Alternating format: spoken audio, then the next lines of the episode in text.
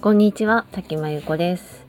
企業のサポートをする会社を経営しながら、ノートでメンバーシップを運営し、メンバーの皆さんと一緒に学びや考えを共有したり、意見を交わしたりしています。今日は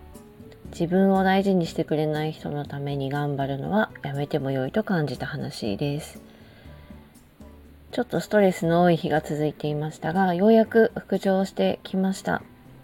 まあ、ストレスがあると体調とかメンタルにも影響するので、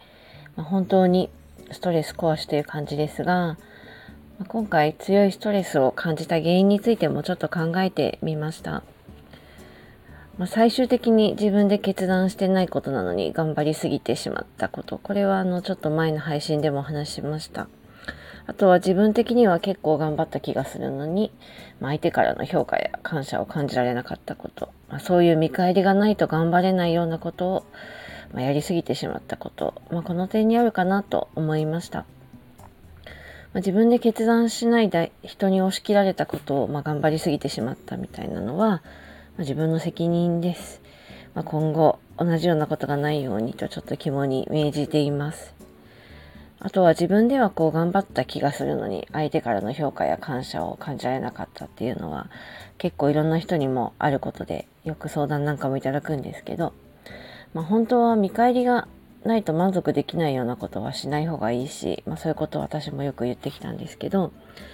まあ、久しぶりにちょっと張り切っちゃったのかなと思うんですよね。ま、それで頑張りすぎて自分で空回りしたかなと思っています。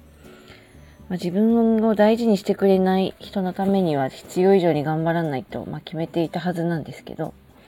まあ、見えなのか頑張って認められたい自分が出てきてしまったのかなと思ったりしています。いずれにしてもあまり良くない結果になったので今後は気をつけようかなと思います。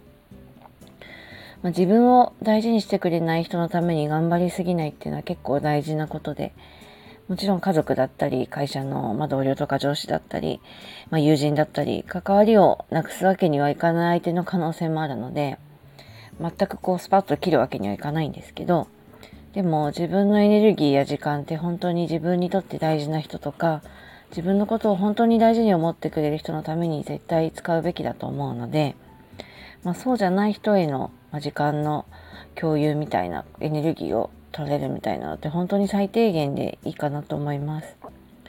まあ、それが家族であっても恋人であっても、まあ、上司とか友人であっても、まあ、自分の心を殺してまで頑張りすぎる必要はないので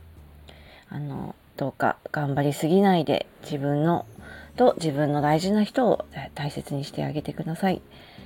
まあ、ちょっと久しぶりに頑張りすぎた自分への後悔の念も込めて今日はお話ししました。ということで今日は自分を大事にしてくれない人のために頑張るのはやめても良いと感じた話です。えー、こちらはノートに方にもより詳しく書いていますので、えー、こちらのプロフィールからリンクも飛べますからよかったら覗いてみてください。ということで、この辺りで失礼します。滝真由子でした。今日も聞いてくださりありがとうございました。